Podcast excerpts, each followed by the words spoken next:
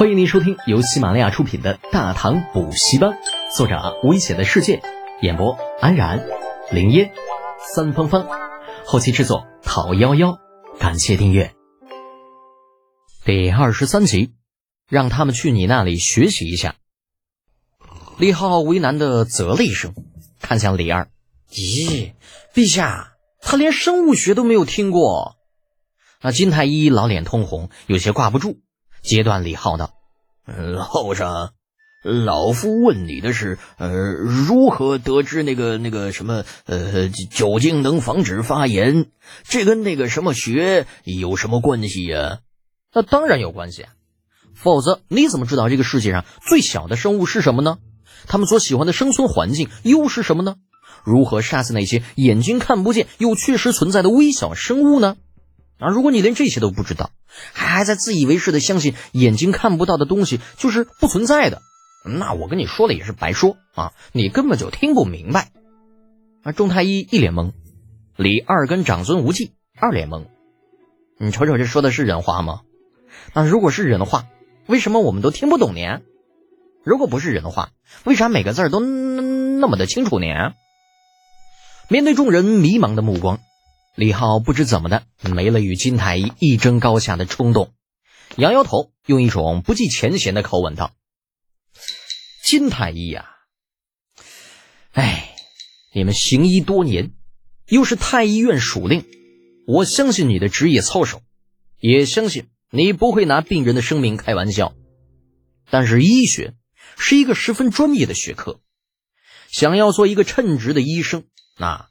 良好的职业操守只是基础，他还需要更多的专业的知识的辅助。手疼砍手，脚疼砍脚，那是不对的。治疗外伤也不仅限于止血和包扎，否则拿烙铁往伤口上一戳，那比用石灰都快多了。不怕不识货，就怕货比货。李浩的伤口就摆在那儿，那处理的要比他那天弄的墙上不知道多少倍。金太医就算是不服，当然也没有脸去辩解。当然了，在听李浩说拿烙铁往伤口上戳比用石灰快的时候，这老金便明白了为啥这小家伙要如此针对自己。啊，感情是自己鲁班门前玩斧头，得罪真神了。这金太医能够听明白的东西，李二自然也能听明白。闻言不禁笑骂道：“你这小子倒是睚眦必报啊！”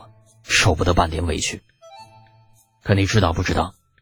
若不是金太医在你昏迷的时候替你把伤口处理了一下，只怕等不到你自己妙手回春，你的胳膊也已经废了。呃，好尴尬呀！李浩有些尴尬的眨眨眼睛，说的似乎很有道理哦。好歹自己这小命都是这老头救的嘞，咱可是善良的好青年，不能做忘恩负义的事情。尴尬之余，李浩对有些不是滋味的老金行了一礼，郑重道：“金太医，嗯，小子方才言出无状，得罪之处还请您大人有大量，不要与小子一般计较。”你个驴日的，好人坏人都让你小子做了。那金太医当着皇帝的面也不好说什么，只能摆出大度的样子：“呃，无妨，呃，无妨，也是老夫学艺不精。”差点误了李都尉的一条胳膊。李二见两人已经把话说开了，就再次开口：“小姐呢？既然你与金太医之间的误会已经解开了，那现在就说说那个酒精的事情吧。你是否觉得此物真的有必要在军中推广啊？陛下，推广是一定要推广的，毕竟可以大大的减少士兵的非战斗死亡率。”只是，只是什么？陛下，没人呐。这懂这个的，嗯，眼下就只有我一个。就算分身有术，我也是忙不过来呀。这还真是个问题。李二郁闷的敲着额头。啊，作为皇帝，他考虑方方面面许多东西，就算是能够解决人手的问题，可鬼知道这种事情靠不靠谱啊？涉及到军队，那若是再有个万一，那是要哗变的。思来想去，拿不定主意，不由转头看向了长孙无忌。无忌，你看呢？长孙无忌虽有老狐狸之称，考虑了片刻，呃，陛下呀，臣以为不若先找个地方试验一下，一来可以验证此法是否可靠，二来也可借此培养一些手下。若此方真的有效，也有利于将来的推广。不错，此言大善。李二赞许的点点头，看向李浩。德全呢？你长孙伯伯的话听到了吧？哦，呃，听到了。李浩对着长孙无忌呲牙一笑：“长孙伯伯足智多谋，小侄佩服。”李二都发话了，咱自然得从善如流。谁让我还只是个孩子呢？李浩无耻的想着。长孙无忌无奈的摇了摇头，但有些搞不懂自家妹夫到底想干啥。李二却在此时再次开口：“既然你没有意见。”那就照你长孙伯伯的意思办。另外，朕把他们几个交给你了，把你知道的东西交给他们，就让他们跟你好好的学一学。啊！众太医都懵了，学学？这家伙已经出师几十年，那孙子都比李浩大的太医们全都傻了。而李浩心里也是懵懵的，这他妈叫什么事儿啊？这，我只是想装个十三而已。我我没想带学生啊！